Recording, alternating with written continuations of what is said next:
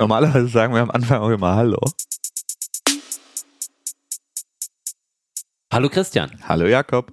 Herzlich willkommen zu einer neuen Folge von KPKP. Kein Problem, kein Produkt. Der Podcast rund um moderne und auch digitale Produktentwicklung, bei dem ihr spannende Insights, hilfreiche Methoden und Unterhaltsames äh, aus der Welt der modernen Produktentwicklung zu hören bekommt. Wir sprechen heute über wir sprechen heute über Daten, Metriken, Trichter, was, warum, wie. Und äh, hört sich trocken an, wird's aber hoffentlich nicht. Ich hoffe auch nicht. Und bevor wir in das Thema einsteigen, ähm, wollen wir euch noch kurz informieren, was Neues gibt bei KPKP. Zum einen werden wir jetzt hart an unserem Rhythmus arbeiten, ein bisschen Rhythmustraining betrieben und ähm, wir werden jetzt monatlich, immer zu Monatsbeginn die neue Folge reinstellen. Also zückt die Kalender, merkt euch, dass euch, dass wir am ersten, zweiten oder dritten ähm, die neue Folge reinstellen werden und blockt euch die 45 Minuten da. Und äh, außerdem ähm, KPKP Goes Video. Wir hatten quasi vor kurzem einen Videodreh mit der Profilwerkstatt.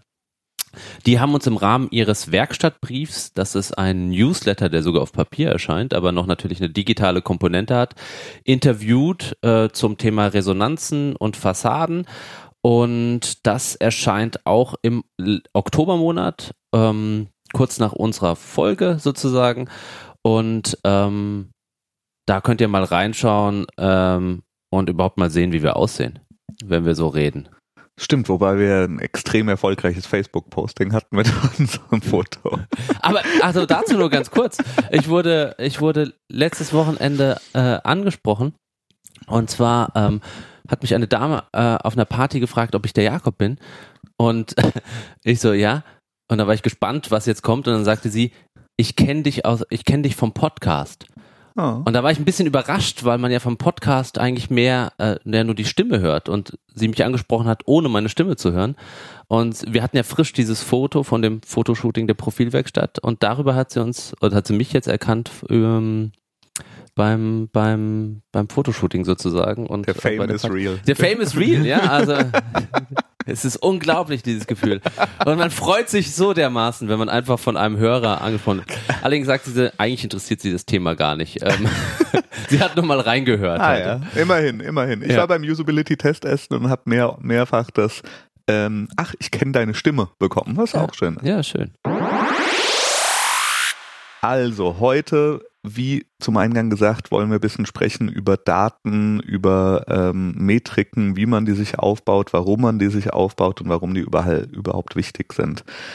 Wir haben damals in unserer aller, aller, allerersten Folge das schon angeschnitten und auch immer wieder mal ein bisschen natürlich drin gehabt, weil natürlich ist es so, dass das komplette Lean Startup auf der Idee des Lernens, des Messens und äh, oder des Bauens, des Messens und des Lernens Build Measure Learn basiert. Und ähm, das gehört natürlich einfach dazu, immer zu verstehen, okay, funktioniert das überhaupt, was ich da mache oder funktioniert das nicht. Heute wollen wir so ein bisschen darüber hinausgehen und sagen, okay, was mache ich denn, wenn das alles ein bisschen größer wird, wenn ich schon ein Produkt oder ein Service habe? Brauche ich einen Data Scientist im Haus? Und die Antwort ist erstmal wahrscheinlich nicht, glücklicherweise. Ähm, die kosten auch, gell? Die kosten auch, aber äh, was sollte ich denn überhaupt messen, wenn ich jetzt mal anfange mit meinem Produkt oder Service und, ähm, und wie stricke ich mir das Ganze zusammen? Also, wo fangen wir an? Wir fangen am besten an, wie überhaupt Metriken in so dieses Komplettkonzept ein, ein Geschäft aufzubauen reinpassen. Ja. Also ich denke, es ist ganz wichtig, dass man versteht, klar, man hat irgendwie sein Minimum Viable Product und man sagt, hier ist eine Hypothese und jetzt machen wir mal, machen wir mal was, um diese Hypothese zu überprüfen und daraus lernen wir was. Wenn du aber ein bisschen weiter bist, brauchst du ja sagen wir mal, das, was so als äh, Vision oder Mission Statement für ein, für ein Unternehmen gilt. Du musst irgendwie sagen, naja, also wirklich langfristig habe ich eigentlich ein Ziel vor Augen, auf das wir hier hinarbeiten. Wir verändern die Welt, indem wir dies oder das tun. Und darunter sozusagen in deinem strategischen Häuschen, was du dir baust, ähm, ist eigentlich ein, ein Ziele oder wie es auch gerne modern heißt, ein, ein OKR-Framework ganz hilfreich. Okay. Ah. ähm, wir, haben vorher, wir haben vorher schon über KPIs gesprochen und äh, OKRs und KPIs what the fuck. Ähm, wir werden einen Link dazu machen in den Show Notes, damit ihr euch, falls ihr das nicht kennt, euch da ein bisschen einlösen könnt, aber einlesen könnt. Aber kurz gesagt, OKRs steht für Objectives und Key Results. Ja, ähm, Objectives und Key Results ist eben okay, was ist mein mein Objective, mein mein Ziel? Und was sind die Key Results, die auf dem Weg dahin führen, sozusagen, die Metriken, die auf dem Weg dahin führen, dieses Ziel zu erreichen? Objective Weltherrschaft, Ziel? Metriken unterwegs, zum Beispiel Einnahme von fünf Ländern pro Tag. ah, okay. Ja, ähm, aber wie gesagt, es ist also die, die KPI, man kann es eigentlich so sehen, KPIs, was man vielleicht auch schon mal gehört hat. KPIs sind so eine eine stetige Messung von irgendwelchen Sachen. Zum Beispiel ist ein KPI, wie oft bekomme ich ein Produkt ähm, defekt zurück ja. wenn ich jetzt Hardware habe. Oder äh, wie oft wird bei uns auf der Hotline angerufen und jemand sagt, ich habe ein Problem. Mhm. Und da kann man sagen, der, der Key Performance Indicator ist eben, wie oft das passiert. Und dann kann man sich ein Ziel setzen, zu sagen, naja, wir haben heute 100 Anrufe am Tag. Wir investieren jetzt mal mit einer Initiative in unseren Service rein, damit wir von 100 auf 50 kommen. Mhm. Damit kann man eben schön messen, wie gut man sozusagen äh, ge hin gegen dieses Ziel arbeitet. Gibt es bei Landingpages auch KPIs? Klar, also das äh, genau, das ist ja der der andere Punkt, wo wir schon mal über Metriken gesprochen haben. Ähm, wenn man Landingpages baut, wenn man Fassaden baut, worüber wir auch schon wirklich mehrfach gesprochen haben, Klar, dann, dann gibt's irgendwie den Performance Indicator einfach der Conversion, also wie viele Leute führen eine Aktion aus, die ich eben vorher auch definiert habe. Und das ist eben der Knackpunkt. Ich muss mir vorher überlegen, wenn ich mit Datenanalysen und diesem ganzen Kram arbeite, was und warum will ich denn überhaupt messen? Ja, also wenn wir eine Fassade machen, dann wollen wir eben messen, wie viele Leute kommen, sagen wir mal, von verschiedenen Kanälen, wo wir diese Fassade bewerben, welcher Kanal funktioniert besser, wie viele Leute kommen, wie viele Leute klicken auf Button A und dann vielleicht noch auf Button B und dann ist für uns das Ziel erreicht oder der Beweis erbracht, aha, da hat was funktioniert. Genau. Und woher nehme ich die Werte? Die Werte. Äh, also ein Zielwert, also ist jetzt ähm, aus der Literatur, aus dem Bauch, äh, aus, dem, aus der Erfahrung oder? Na, das kommt drauf an, was du machst. Also wenn du irgendwie dir deine Hypothesen aufgestellt hast, ähm, dann, also oft fängst du ja an, auch dass du irgendwie so eine Art Business Case vor dir hast. Ja? Also ich habe hier ein ganz schönes Beispiel gefunden, ähm, wie man mit diesen Hypothesen denn arbeitet. Oder äh, um das nochmal zu illustrieren, wie diese Hypothesen sind. Mhm. Hier de, das Beispiel ist, man eröffnet einen Bagel Shop, könnte auch ein Kaffee sein, whatever. Und ähm, dann hat man ein initiales Set von Annahmen. Ja, man denkt, ah, ich habe einen Bagel, äh, den kann ich sehr gut backen und ich glaube, den kann ich gut herstellen. Zweite Annahme ist, ich habe eine Location, wo ich den verkaufen kann, ähm, wo ich einen relativ großen Markt erreichen kann. Das dritte ist, ich habe irgendwie Marketing, was funktioniert. Vierte wäre, äh, wenn jemand meinen Bagel probiert, dann werden sie zurückkommen und ich gehe davon aus, dass sie sogar anderen Leuten erzählen, wie gut mein Bagel ist. Ist er so gut? Sehr gut. Und dann die, die letzte Business Case Annahme ist, ähm, ich gehe davon aus, dass Menschen mindestens einmal in der Woche dann zu mir kommen und jedes Mal mindestens fünf Dollar für Bagel und sonstigen Kram bei mhm. mir ausgeben. Ja, das heißt hier, das ist jetzt ein, ein einfaches Beispiel für ein stationäres Business. Hier ähm, ist dann vielleicht ein Business Case aufgebaut, wo man sagt, okay, wenn all diese Zahlen wahr sind, dann kann ich die Miete bezahlen und meine Mitarbeiter bezahlen und sonst irgendwas. Und meistens, wenn man eben Umsatz machen will mit seinem Produkt, hat man da ja auch sowas ähnliches in der Hinterhand. Mhm. Ja, er, ergibt das Sinn soweit. Ja, hört sich gut an.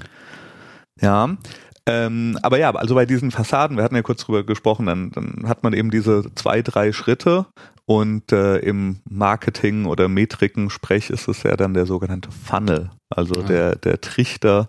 Ähm, Schritt eins des Trichters ist, man geht irgendwie nur auf die Seite. Schritt zwei des Trichters ist, äh, man klickt auf die Zielseite A.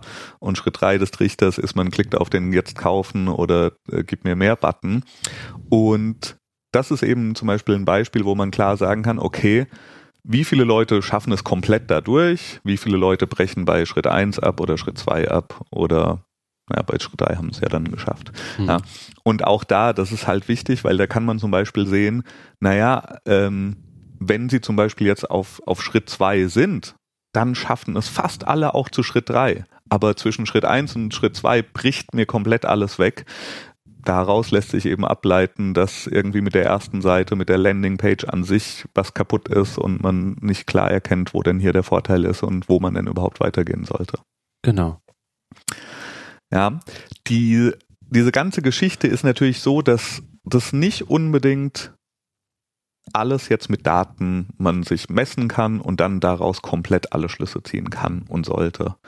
Ähm, ich glaube, das ist gefährlich, weil man kann Daten immer falsch interpretieren. Ja, fällt, fällt relativ leicht. Äh, und man kann genauso, wir haben schon oft über User-Interviews und Usability Studies geredet, wenn man irgendwie nur mit seinen Freunden redet, kann man auch dieses Feedback falsch interpretieren.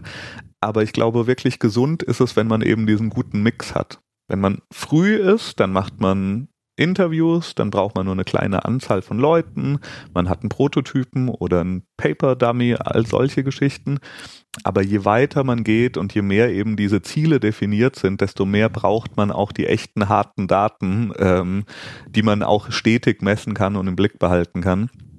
Ähm, weil so viele Interviews kann man dann auch gar nicht mehr machen und man, man verliert eben so ein bisschen so den Blick fürs große Ganze, Genau. wenn man Also- nicht hat. In der Anfangsphase, um Probleme zu validieren oder Lösungsideen zu validieren, reichen, uns noch vor allem qualitativ reingehen über Inter Interviews äh, und ähm, da schauen, ähm, wirklich verstehen, warum die Leute das Problem haben oder die Lösung gut finden oder nicht gut finden.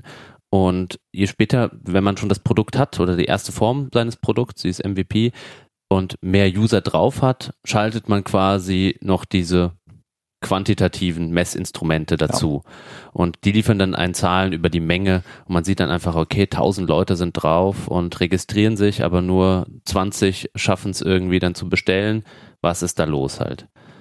Genau, genau. Äh, Und das kann einmal sein, wirklich jetzt für das große Ganze deines Service oder deines Produkts oder deiner Seite, die du hast. Ähm, es kann aber auch sein auf ganz spezifische Funktionen. Ja, also es kann ja zum Beispiel sein, du hast schon ein Produkt, du hast schon eine Webseite und du überlegst dir jetzt, ah, wir ändern mal was an Sektion XYZ oder wir bauen mal ein neues Feature ein und dann willst du wissen, funktioniert dieses Feature.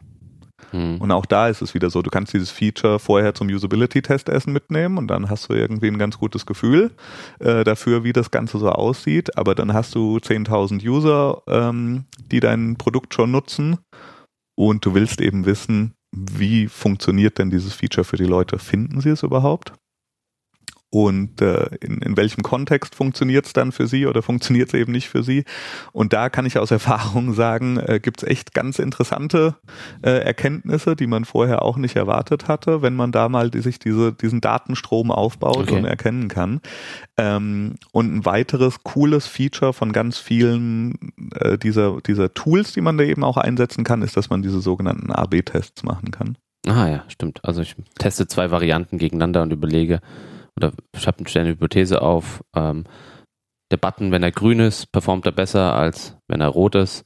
Und ähm, dann schaue ich einfach, ähm, was die Zahlen ergeben, also welche Variante besser abschneidet. Genau, also mit, mit solchen Tools, über die wir gleich noch sprechen, kann man dann quasi diese, diese zwei Varianten ausspielen in 50-50 alle Chancen zum Beispiel, dass man sagt, jeder zweite User sieht äh, diese Variante.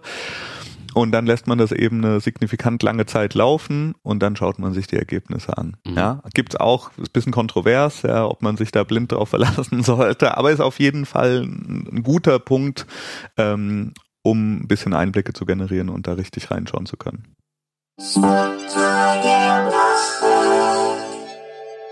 Wir freuen uns, denn auch diese Folge von KPKP wird unterstützt von Jimdo. Jimdo ist ein Homepage-Baukastensystem aus Deutschland. Mit dem könnt ihr ganz einfach Webseiten gestalten. Ähm, es gibt eine ganze Reihe von wirklich schön aussehenden Designvorlagen, wo ihr zum Beispiel nur noch Texte und Buttons einsetzen müsst, um eine Fassade oder eine Landingpage in kürzester Zeit zu erstellen.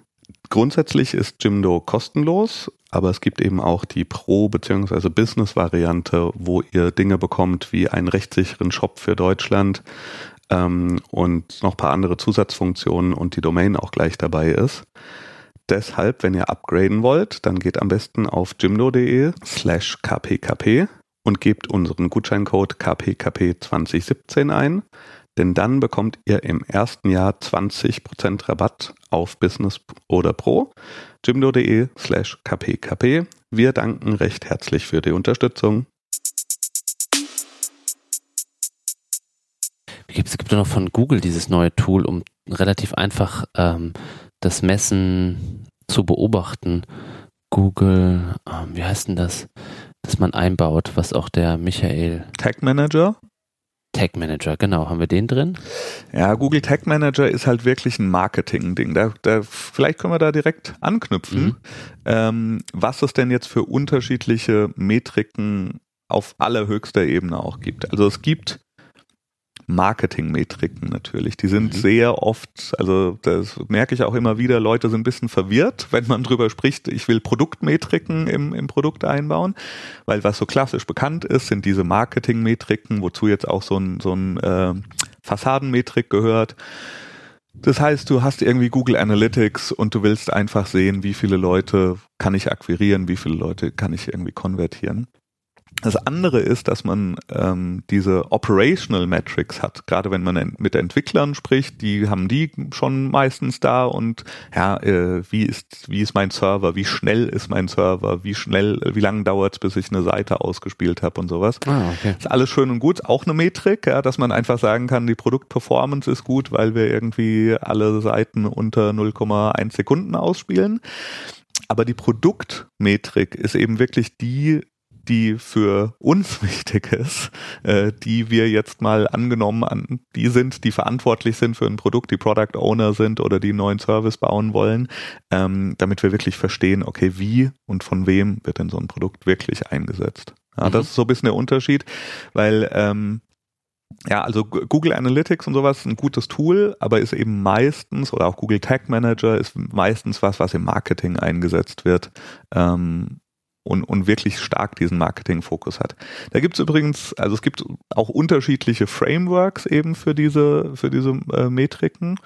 Gerade im Marketing-Bereich ist äh, sehr beliebt das Pirate Metrics äh, mhm. Framework. Hast du davon gehört. schon mal gehört? Nee, gar nicht. Okay, äh, Pirate Metrics super äh, finde ich super den Namen vor allen Dingen, weil Pirate Metrics steht für R, so wie Piraten machen. okay. Ähm, genau, und zwar unterscheidet das Pirate Metrics Framework in verschiedene Stufen, die ein User durchlaufen kann, nämlich Acquisition, Activation, mhm. Retention, Referral und Revenue. Das ich weiß heißt, nicht, ob ich es nochmal wiederholt kriege. R. 2A, 3R.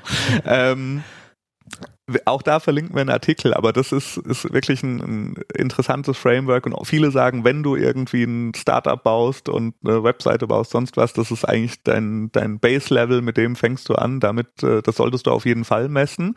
Ähm, und äh, ihr könnt es da nochmal nachlesen, aber wir fangen nochmal an. Acquisition heißt, woher kennt denn überhaupt der Nutzer mein Produkt?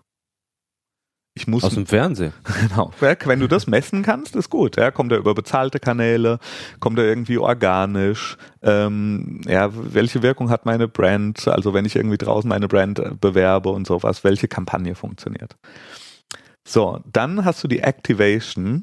Ähm, das heißt, der, der erste Besuch, ähm, wie viele Leute verlassen diese Seite sofort wieder? Ja, wie viele werden wirklich sozusagen aktiviert, wenn sie auf deine Seite kommen? Also gehen auf die Landingpage zum Beispiel und dann kaufen etwas oder klicken etwas an. Genau, jetzt in, in dem Fall, ja genau, wenn also wenn wirklich messbare Aktivität da ist und sie aktiver Nutzer zum Beispiel werden könnten von, von deiner Landingpage, indem sie das machen.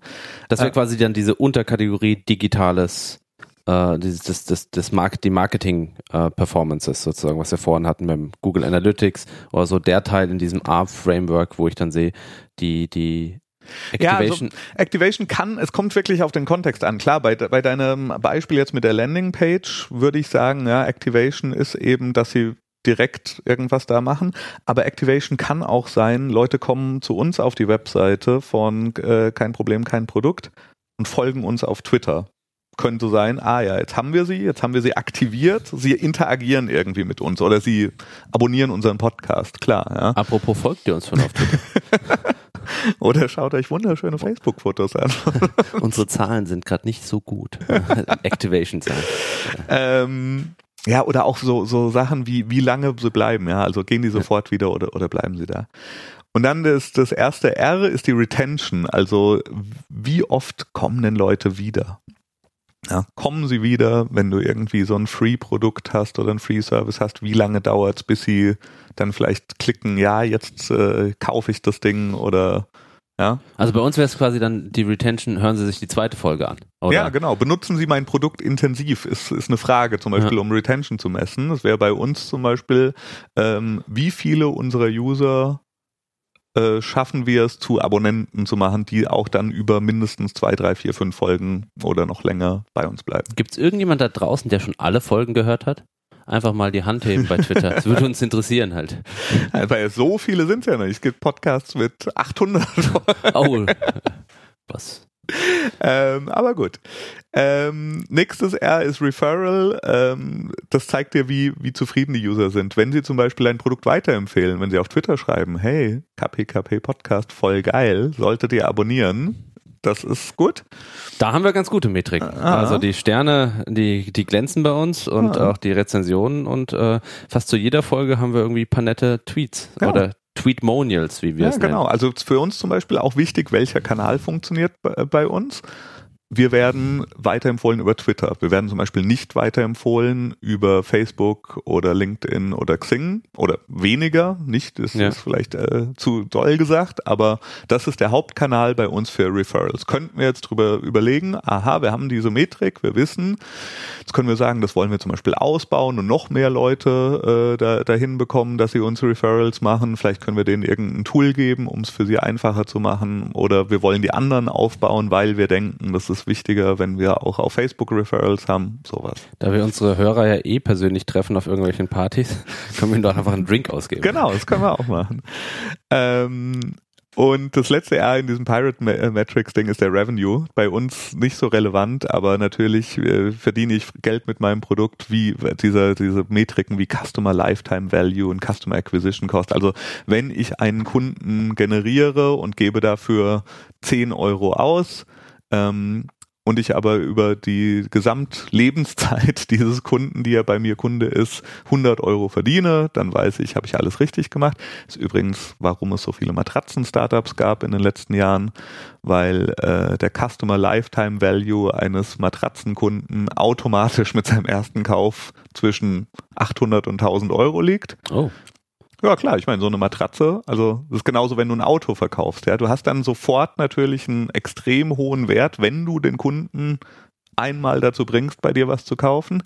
Deshalb kannst du auch relativ viel Geld ausgeben. Und deswegen machen die auch so hartes Marketing ja, mit irgendwie. Ja, Casper äh, kann pro, also wenn du irgendwie ein 5-Euro-Produkt verkaufst und du Caspers Marketingbudget verwendest, wird's schwierig, aber Casper kann halt so dagegen hauen, weil sie wissen, wenn wir konvertieren, dann für richtig Geld. Die machen doch auch Werbung in Podcasts, oder?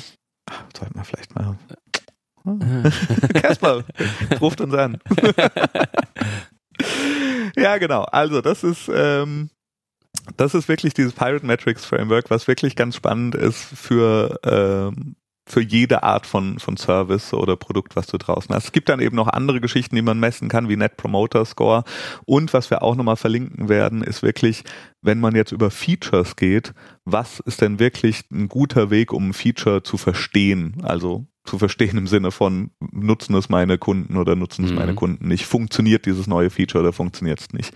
Ja, also das ist, habe ich was ganz Gutes gefunden, wo man einfach mal schauen kann, was machen die Leute vorher in meinem Produkt, bevor sie dieses Feature benutzen, was machen sie danach und, und daraus neue Schlüsse ziehen kann. Und ähm, also bei mir hat es auch tat, tatsächlich schon dazu geführt, dass man gerade durch diesen Verlauf erkennen kann, ach Moment, hier gibt's eine Möglichkeit, was noch besser zu machen. Ja, wenn man irgendwie zum Beispiel erkennt, ähm, viele User kommen dadurch, dass sie in einer E-Mail auf einen Link geklickt haben von einem, und diese E-Mail kam von einem anderen User, wenn man das alles messen könnte oder kann, ähm, dann könnte man zum Beispiel überlegen, naja, vielleicht sollten wir mal ein Sharing- oder Invite-System in unser Produkt reinmachen, Mhm. weil offensichtlich äh, ist das was, was Leute machen. Von sich aus schon. Von sich aus. Mit Hürden. Und, ja, mit Hürden und trotzdem machen sie es, ist absolut äh, offensichtlich, da müssen wir vielleicht ein Feature reinmachen. Mhm. Ja, und gerade zu solchen Sachen und auch zu AB-Tests ähm, schicken wir da nochmal den Link in die Show Notes, wo, wo das wirklich echt gut erklärt wird, wie man das macht. Genau.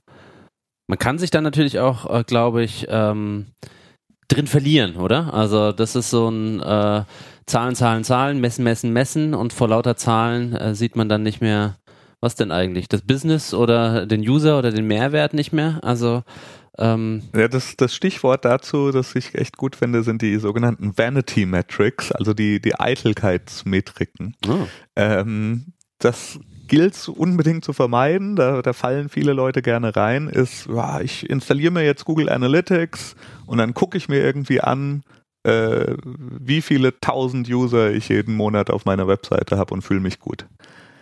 Wenn du nicht verstehst, in welchem Kontext diese Zahlen sind und was du für eine Aktion oder für, für Schlüsse aus diesen Zahlen ziehst, dann sind diese Metriken eigentlich wenig wert. Ja, also das sind diese, Beruhigungspillen. ja, sozusagen. genau. Diese Beruhigungspillen, ja, sieht doch alles gut aus, haben eine Menge Leute. Ja, aber wenn du irgendwie dann siehst, naja, ich habe, ähm, wir wir machen mal ein Beispiel. Ja, äh, ich habe super viele Leute, die mein Navigationssystem starten. Vollkommen zusammenhangloses Beispiel. ein Navigationssystem starten. Und du hast aber auch das Event ist am Ziel angekommen. Ist das wichtig bei Navigationssystemen? Ich dachte, man schaut sich einfach mal so um. Ja, und wenn du zum Beispiel das misst, wenn du siehst, okay, äh, von 1000 Leuten, die Navigation starten, erreichen fünf den, den Zustand im Produkt ist an Ziel angekommen, Würden da bei dir die Alarmglocken da schrillen? würden die Alarmglocken schrillen und da muss man auf den Grund gehen. Woran liegt das? Ja, liegt es daran, dass sie irgendwie, kann, da muss man dann eben tiefer graben, liegt es daran, dass sie irgendwie alle 100 Meter vor dem Ziel die Navigation ausschalten, weil da sehen sie es ja schon. Oder liegt es daran, dass sie äh, in anderen Ländern oder an anderen Orten Oder im? Graben liegen. Also, äh, Aber zum- zumindest hat der Designer doch seinen Job gemacht, dass das Gerät überhaupt gestartet wird, oder? Dass der Startknopf gefunden wird. Also das scheint dann ja zu funktionieren. Ja, genau, aber da ist der Funnel dann eben das Problem, ja, was, welche Schritte eben dann auch kommen. Deshalb wieder wichtig zu definieren, nicht nur was der Startpunkt ist, sondern was eben wirklich die sinnvoll zu messende komplette Aktion oder Interaktion eines Users ist. Genau. Und da ist vielleicht nochmal zu erwähnen, dass vielleicht manchmal macht man so den Fehler, dass ähm, man denkt, naja, wenn ein User ähm, mein Service sich registriert hat, ähm, dass das schon das Ziel ist oder er hat einmalig das Produkt gekauft. Das ist immer vielleicht zu kurz gedacht. Also vor allem, wenn man in Marketing ähm, viel Geld reinsteckt. Ähm, was man ja möchte, ist, dass der User dauerhaft das Produkt Genau. benutzt oder irgendwann von einem Freemium-Nutzer zu einem Premium-Nutzer wird. Oder dass ähm, er wiederholt das Produkt kauft. Oder dass es anderen empfiehlt sogar Genau. und andere einlädt. Genau. Also oft, äh, was man so ein bisschen mitbekommt, ist, dass die Metriken oder die Zielmetriken oder die, sind das dann die OKRs vielleicht zu früh, äh, OKRs zu früh äh, gesetzt werden. Also nicht, nicht richtig definiert werden. nicht richtig du? definiert werden. Ja, Hm. Also äh, zu früh im Tunnel. Ja. Ja. Ah, es reicht ja schon, der Kauf, super, 100.000 haben es einmal gekauft, aber ganz, ganz wenige kaufen es dann nochmal. Und Ja. eigentlich habe ich da hinten ein Problem, weil ich die Mühe, immer jemanden neu zu akquirieren und äh, mein Produkt einmalig kaufen zu lassen versus jemanden, der es schon gekauft hat und es ihm einfacher zu machen, Ja. nochmal zu kaufen. Ja. da steckt eigentlich das Potenzial drin. Also da nicht zu kurz denken, sondern wirklich auf Weiterempfehlungen, Wiederholungstäter, ähm, Abonnenten, dauerhafte Nutzer, also diese, diese Zahlen. Ja, das ist wirklich auch eben der, der Unterschied zwischen diesen Experimenten in der frühen Validierungsphase, die ja. du einmalig machst und damit einfach sozusagen dein Häkchen setzt und sagst, ja gut, Leute verstehen das zumindest, was ich hier machen will. Und dann eben wirklich diesem stetigen. Und dazu hast du absolut recht, muss man einmal diese Ziele definieren, so dass man die auch immer im Blick haben kann und man muss sie dann eben auch immer äh, im Blick haben.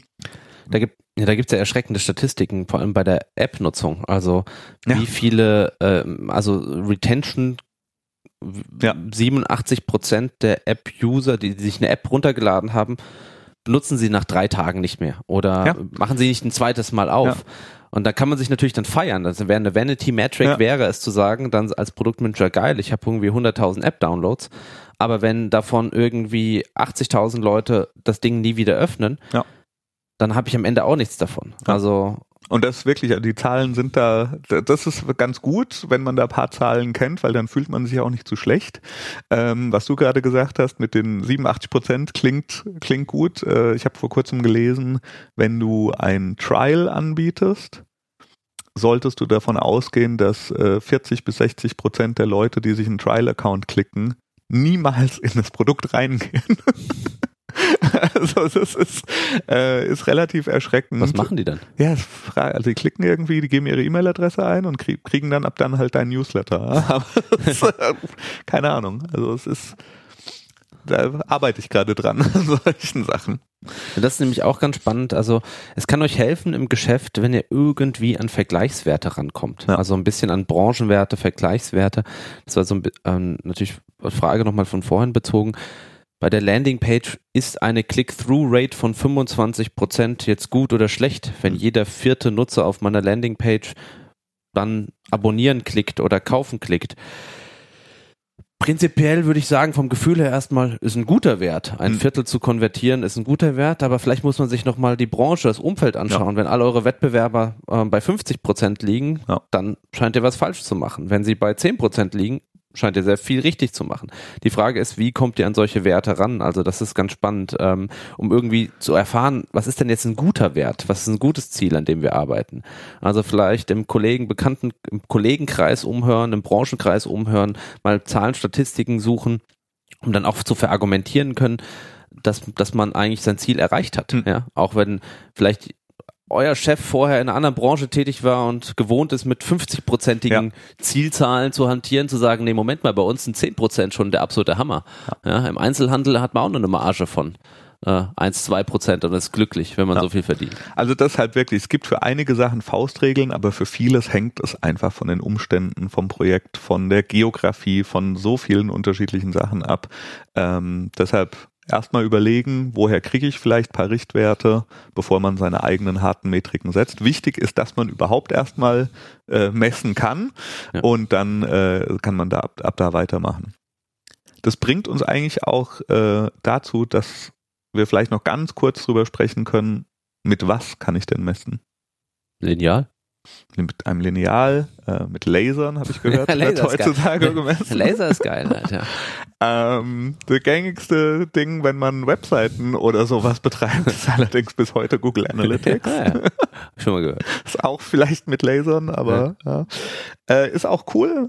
Google Analytics ist cool und ist kostenlos und kann man irgendwie relativ schnell einbauen kann sich jeder, der irgendwie eine Webseite betreibt, egal ob es mit äh, WordPress oder Jimdo oder sonst irgendwas ist, einfach reinklicken und sieht dann irgendwas. Bitte aktualisiert dann eure Datenschutzbestimmungen genau. auf eurem Service. Nicht vergessen, dass ihr dann irgendwie den Passus nimmt. Äh, dass ihr Google Analytics verwendet. Genau. Wir sind keine Anwälte, aber äh, wir haben in unserer letzten Folge zum Thema Marken Leute empfohlen, die, ich, die euch auch da beraten können. Ja. Ähm, wirklich, also weil ich wollte gerade noch einen Schritt weitergehen. Google Analytics ist schon ganz cool. Ähm, es gibt unendlich viele Services, in dem Bereich. Ja, ich habe ähm, mit Mixpanel gearbeitet, mit Firebase, was eingebaut ist in, in diese ganze Google Engine Geschichte. Äh, Heap Analytics habe ich schon ausprobiert und es gibt da ganz, ganz viele Tools, die teilweise äh, schöner sind als Google Analytics. die leichter zu bedienen sind. Es gibt zum Beispiel Tools, wenn ihr Apps baut, da könnt ihr durch Klicken in der App, während ihr äh, das iPhone per USB mit dem Rechner verbunden habt, die Events festlegen. Oh. Ja, also das ist der, der große Unterschied auf dieser, dieser ganzen Geschichte ist Google Analytics traditionell macht ja Seitenaufrufe, die es misst. Mhm. Und viele dieser anderen Tools machen sogenannte Events. Also man kann jeden einzelnen Button, jede einzelne Aktion zu einem Event machen und dann diese Events messen. Und diese Events anzulegen, ist teilweise ein bisschen mühsam, aber die gehen jetzt echt so weit. Man klickt einfach auf der Webseite mit so einem kleinen, mit einer kleinen Chrome Extension rum und dann legt man seine Events fest und benennt die und dann kann man die alle messen. Ähm, diese Tools haben oft schöne Visualisierungen für diese Funnels, also für diese Trichter ähm, zu zeigen, okay, wie verhält sich das mit den verschiedenen Schritten, wie verhält sich die Kohorte, also die Usergruppe, die gewisse Sachen, meist die Zeit, äh, in der sie sich angemeldet haben oder zum ersten Mal da waren, haben mit anderen gemeinsam haben, wie verhalten die sich gegenüber einer anderen Kohorte von einem Monat vorher, eine Woche vorher. Und zum Teil gehen die wirklich auch so weit, dass sie dir komplett die Interaktion einzelner User aufzeigen können. Meist anonymisiert, sollte auch da wieder äh, sichergestellt sein, dass ihr das macht ähm, in, in, und in euren Terms und Datenschutzbestimmungen so drin habt. Aber es gibt da echt coole Tools, um äh, anonymisierte User zu sehen und da könnt ihr wirklich genau sehen, wie die durch das Produkt durchgehen, ähm, aber eben dann eben auch auf der Ebene drüber. Ihr könnt super geil segmentieren mit diesen Tools. Zeigt mir alle User, die letzten Monat folgende Aktionen ausgeführt haben und daraus eben ableiten, okay, was, was haben die gemein oder was habe ich da verändert und all solche Geschichten. So ein, so ein, so ein User-Tool, äh, das, das so einzelne User anonymisiert äh, quasi auch als Video äh, mir dann zeigt, das wollte ich auch demnächst mal ausprobieren, weil ich finde, das sind spannend, das sind spannende Tools weil sie aus von dieser quantitativen Ebene, das heißt, ich habe da irgendwie 1000 User, ja. ich kann reinspringen in die qualitative Ebene und ja. zumindest sehen, wo ist denn der User genau gescheitert? Ja, wenn ja. ich irgendwie, sonst hätte ich nur zwei Zahlenwerte von ihm, ja, also äh, ähm, er ist zwar auf der Seite, hat aber nicht kaufen geklickt. Durch dieses Video kann ich zumindest sehen, okay, ah, er ist da hängen geblieben oder er ist auf einen externen Link gegangen, hat die ja. Seite verlassen. Also den müssen wir weniger prominent machen. Es erklärt mir immer noch nicht das Warum so ja. ganz. Es bringt mich aber näher dran. Also ähm, diese Tools, wir werden noch mal schauen, ob wir ein, zwei ähm, vielleicht auch in die Show Notes ja. reinpacken bringen das ganze Messen nochmal auf ein neues Level. Wenn das, wenn ihr das ähm, quasi eingebettet bekommt in eure Datenschutzbestimmungen, da ist natürlich Deutschland immer ein bisschen bisschen anstrengender ja. als die anderen Länder und die meisten Anbieter kommen halt aus anderen Ländern und haben den deutschen Datenschutz nicht ganz so im Blick. Ja. Aber wenn ihr das eingebettet bekommt und da sicher seid, dann habt ihr da ein sehr, sehr, sehr hilfreiches Instrument, um zu sehen, wo scheitern die Leute auf eurer Seite halt. Genau, also das, genau, was du richtig sagst, ist das Warum, dem kommt man näher. Ja, natürlich dem Warum kommt man am nächsten, wenn man sich den User schnappt und ihn irgendwie eine Stunde äh, qualitativ interviewen kann. Ja. Aber äh, das ist schon mal ein guter Schritt in die richtige Richtung, wenn man da wirklich diese einzelnen äh, User Journeys sich angucken kann. Cool. Hm. Dann wollen wir noch mal kurz zusammenfassen. Ja, gerne. Also, wir geben euch mit Schaut in die Show Notes. Wir werden heute viele Links reinhauen. Ja, das ist eine Hausaufgabenfolge. Genau, eine Hausaufgabenfolge. Aber äh, wir, wir hoffen, dass es einen kleinen Einblick gibt, warum das Ganze wichtig ist und dass es echt sinnvoll ist und nicht Quatsch ist, einfach nur zum, zum Angucken und an die Wand heften, sich ein Dashboard zu bauen. Auch ein, auch ein, auch ein wichtig, wichtig, wichtiger Grund ist. Also, wenn ihr irgendwann auf Kapital von außen angewiesen seid, dann wollen die Menschen Zahlen und Metriken sehen. Ja. Dann wird es ganz schwer, nur mit Emotionen und Bauchgefühl zu argumentieren, sondern wenn ihr dann zeigen könnt, ja, wir haben schon so und so viele Leute erreicht, so ja. und so viele Leute kaufen, unsere Produktion sollte kommen wieder, so niedrig ist die Retourenquote dann können das halt echt starke Argumente sein, warum ja. jemand euch Geld geben sollte. Ja, und deshalb, also es ist ja auch wirklich kein, wir, wir sind nicht die Ersten, die auf diese Idee kommen, wie zum Eingang gesagt, Build, Measure, Learn. Also das Measure ist ja schon in diesem äh, Grundsatz des, des Lean-Startups sozusagen ja. festgehalten. Es ist ja wirklich so, dass die meisten, meisten ja einfach nur Bild machen. genau. also, das ist ja das Problem, warum wir auch diesen Podcast machen. Die meisten machen einfach nur Bild, ja. ja bauen irgendetwas, sie messen es nicht und sie lernen nicht draus. Ja. Und dann tut es halt einfach verdammt weh. Ja. Also deshalb, Measure ist, klingt erstmal ein bisschen scary, ist aber gar nicht so schlimm und, und hilft euch wirklich weiter.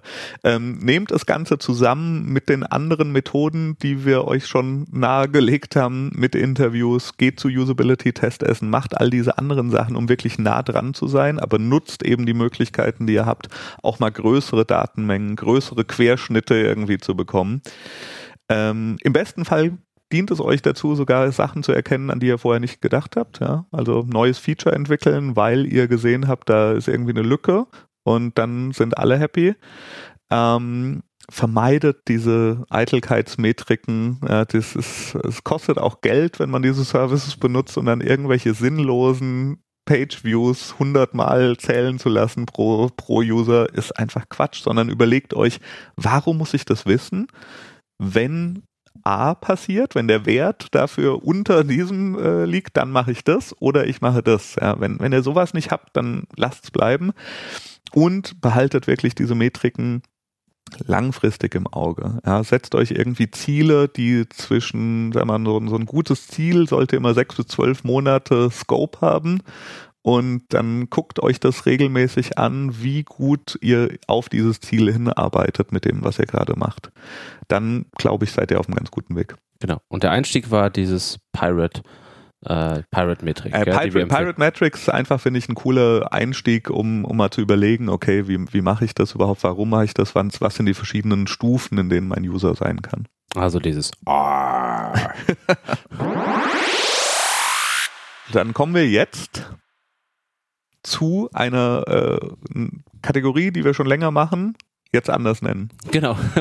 Was wir gerne selbst erfunden hätten, ähm, heißt ab sofort KPKP Service Service. Ja, weil das, was wir da empfehlen, manchmal sehr praktisch und hilfreich ist, aber es wäre ein bisschen übertrieben zu sagen, dass wir es gerne erfunden hätten. Teilweise wäre es auch ein bisschen anmaßend. Ja? iPhone hätte ich, hätte ich auch gekonnt. Nein.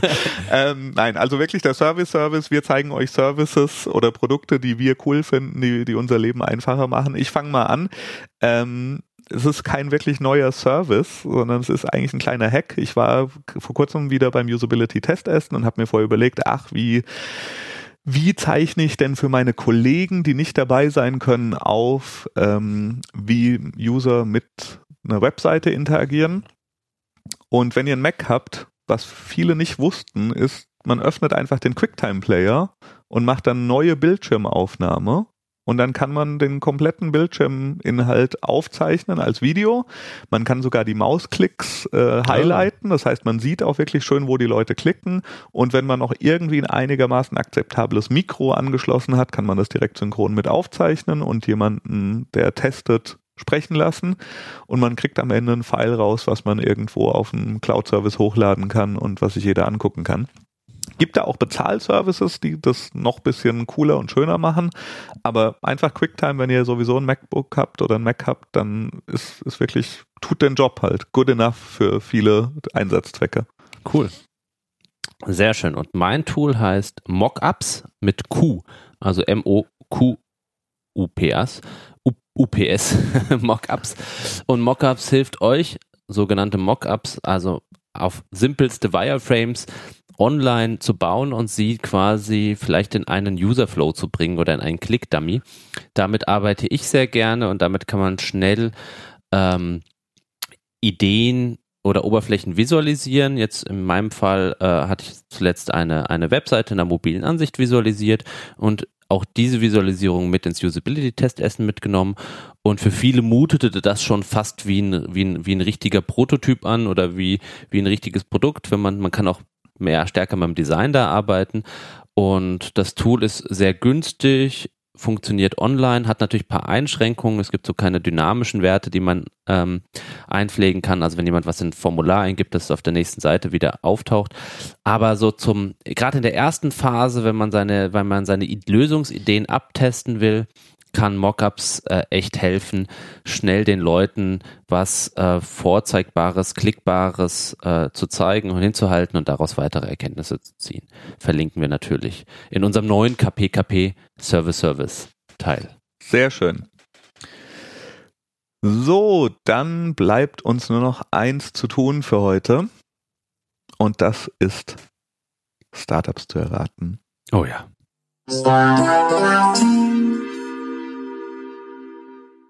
Startup-Raten funktioniert so. Wir nennen einander den Namen eines Startups ohne weiteren Kontext und der jeweils andere versucht anhand des Namens zu erraten, welches Problem dieses Startup löst. ist das korrekt? Ja. Ähm, Christian, für dich. Ich habe eins. du hast schon eins, okay? Ja. Data Board. Databoard. Also könnte ganz viel sein. Ja. Er könnte vielleicht sein ähm, ein Skateboard, das ganz viele Daten aufzeichnet, während man mit dem Skateboard fährt. Und ganz wichtige Komponente ist im Mapping von äh, äh, unseren Städten und Bürgersteigen und sonst was, weil Street View und dieser ganze Quatsch funktioniert ja nur mit Autos rumzufahren. Die kommen ja überhaupt nicht überall hin.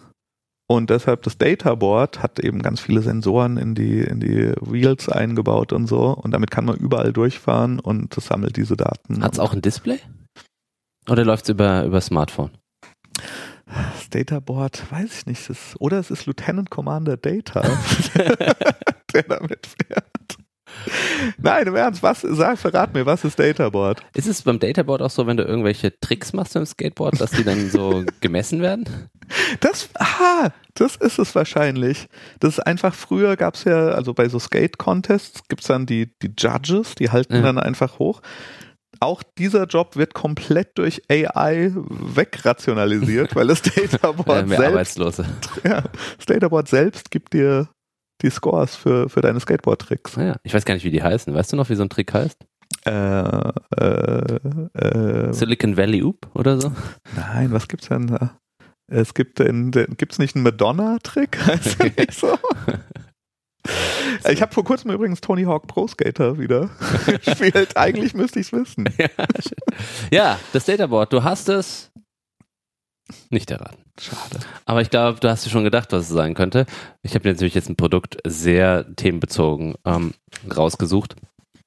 Und das Databoard ist the dashboard of all dashboards. Das heißt, für all meine Dashboards, die ich irgendwo habe, also die Ansichten meiner Metriken, Ja. kann ich mir ein Mega-Dashboard bauen. Ganz frisch auf Product Hunt. Databoard versus other info screens. It's the most flexible, drag and drop, simple to build your own solution and has its own module market like an App Store. Es ist auch wichtig, dass jedes Produkt seinen eigenen App Store Ja. hat. Ich dachte, dass dieser Trend wäre vor fünf Jahren zu Ende gegangen, aber scheinbar nicht. Es geht immer weiter. Halt, ja. Alles klar. Ähm, gut. Dann habe ich hier noch ein wunderbares Startup für dich. Und zwar nennt es sich Loom.ai. L-O-O-M.ai. AI. Ah, AI. Also Loom. Soll ich kurz für dich äh, Loom, weil mir fällt die deutsche korrekte Übersetzung nicht ein. Ich sag dir, was Loom heißt. Das heißt sowas wie Drohen, glaube ich. Äh, auftauchen, anbaten, ans, äh, Ja. abzeichnen, drohen, näher rücken. Also Drohnen, ja. Also, nee, das ist, ist, eine, das ist heraufziehen. Ein Looming Storm ist zum Beispiel ein. Aber ich, äh, das äh, hättest du mir gar nicht sagen müssen. da hatte ich schon was im Kopf. Und zwar Loom MI ist, ist ganz geil. Das ist ein Plugin, das kannst du dir in deinen Messenger installieren oder auch in dein Chatprogramm. Irgendwann, wenn WhatsApp sich mal öffnet, auch da rein.